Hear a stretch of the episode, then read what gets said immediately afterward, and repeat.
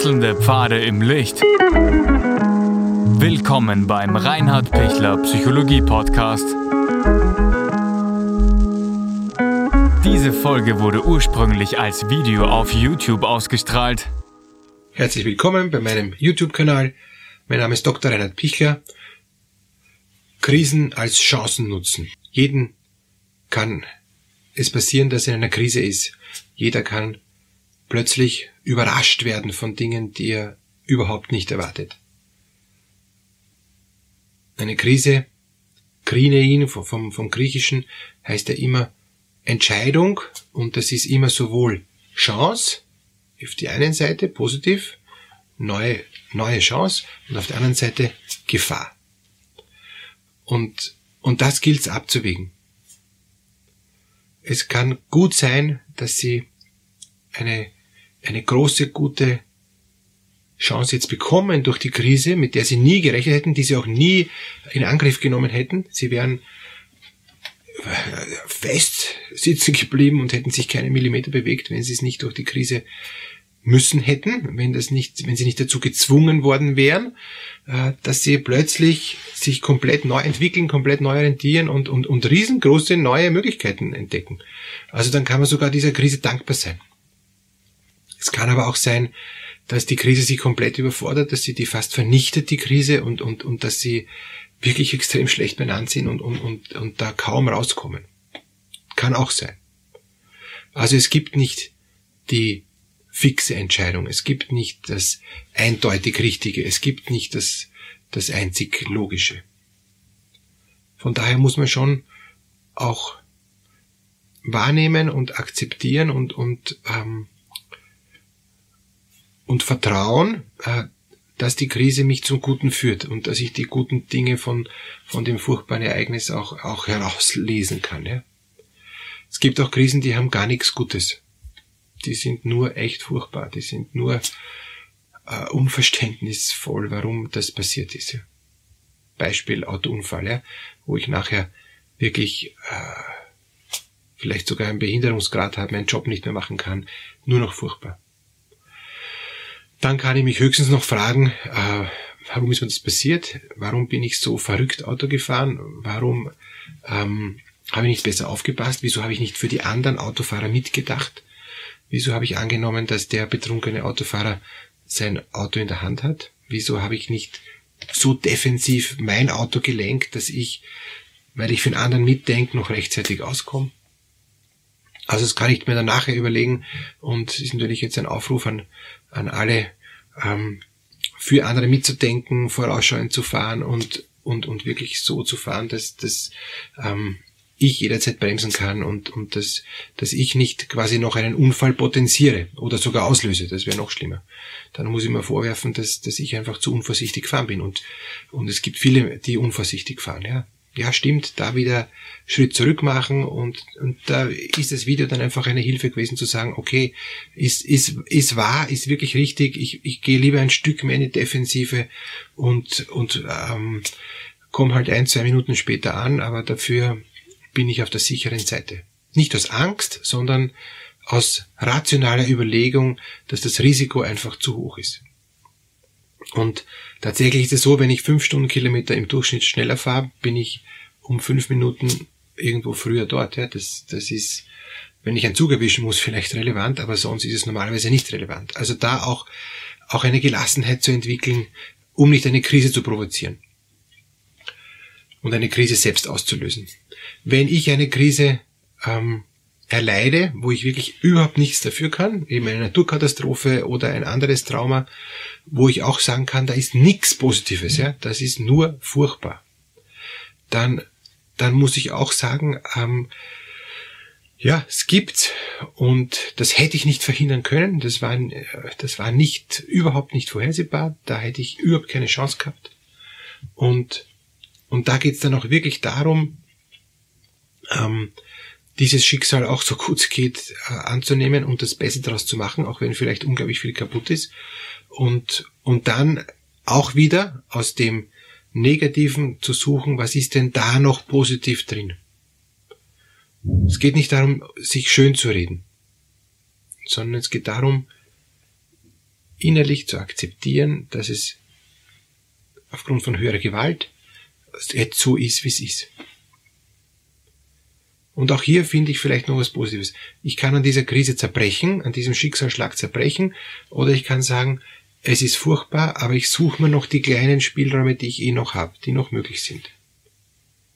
Und natürlich ist es nicht gut. Ich werde eine Krise nie gut reden. Ich werde einen Schicksalsschlag nie gut reden. Und trotzdem muss ich schauen, was gibt's noch Positives? Auch wenn das nur ganz, ganz wenig ist. Und das ist so wertvoll, ähm, dieses ganz kleine Positive, diesen, diesen, dieses Samenkorn ähm, zu hegen und zu pflegen, dass da neue Frucht daraus erwachsen kann und dass, dass dieses kleine Samenkorn, äh, das eben auch dann stirbt, äh, vielfältige Frucht bringt. Und das ist schon ein, ein, ein tolles Bild aus der Natur, dass ein Samenkorn sterben muss, damit es hundertfache Frucht bringt jetzt bei einem Getreide zum Beispiel. Ist oft ein Geheimnis, das, das zu verstehen. Ich, ich wollte die Krise nicht, ich wollte den Schicksalsschlag nicht und ich selber habe vielleicht da überhaupt keine Schuld.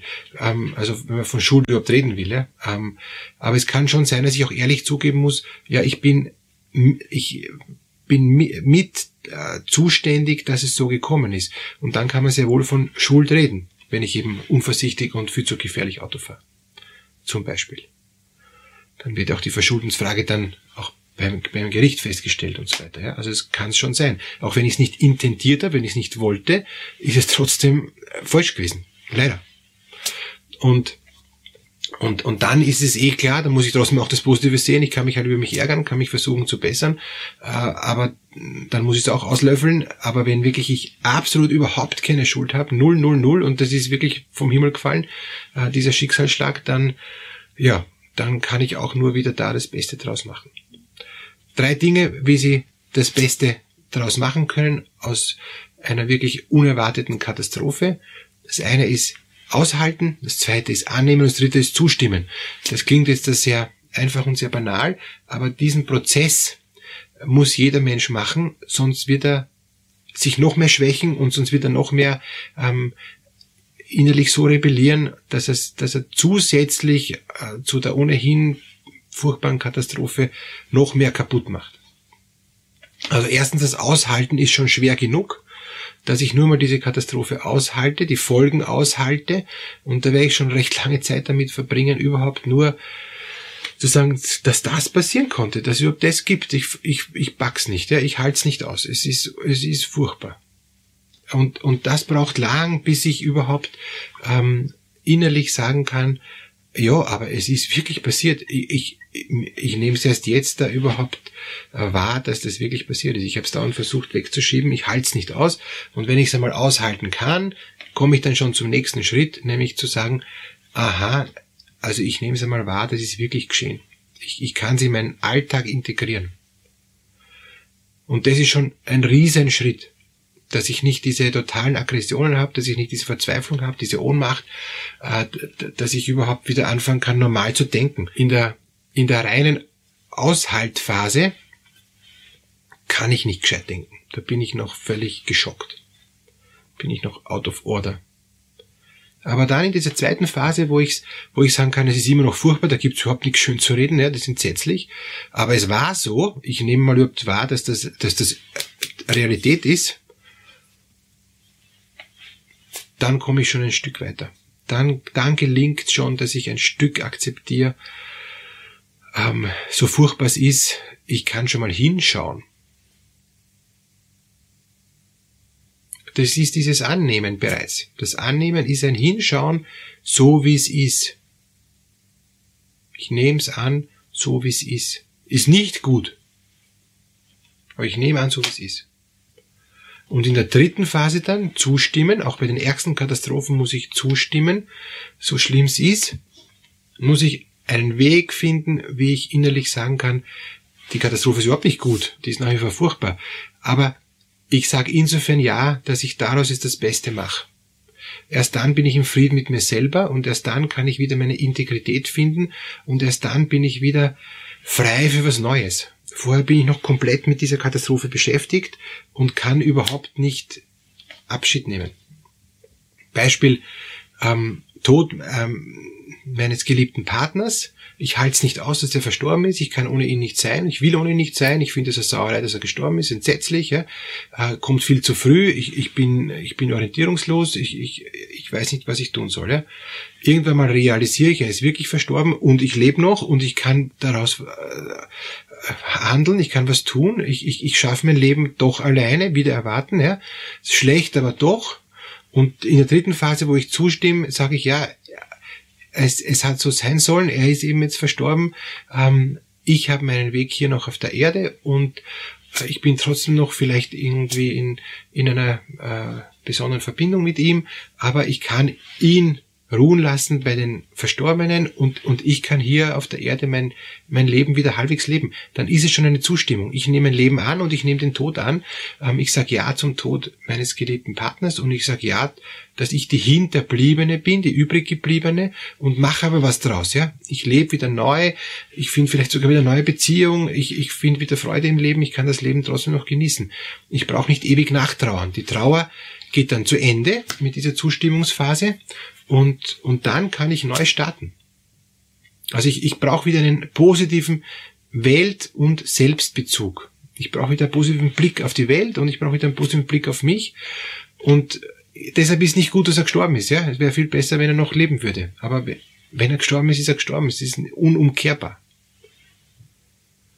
Und ich, ich finde mich jetzt nicht billig damit ab, sondern ich sag, beim Zustimmen innerlich Ja zu dem Schweren, so wie es ist, und macht das Beste draus.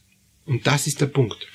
Wenn ihnen das gelingt, haben sie gewonnen, weil, weil dann ist, sind sie in der Lage, hier und jetzt zu leben, obwohl die das nicht gut heißen, sondern sie nehmen es an, so wie es ist, und sie stimmen zu, zu, zu den Fakten des Lebens und machen da das Beste draus. Dass ihnen das gelingt, wünsche ich ihnen alles Gute.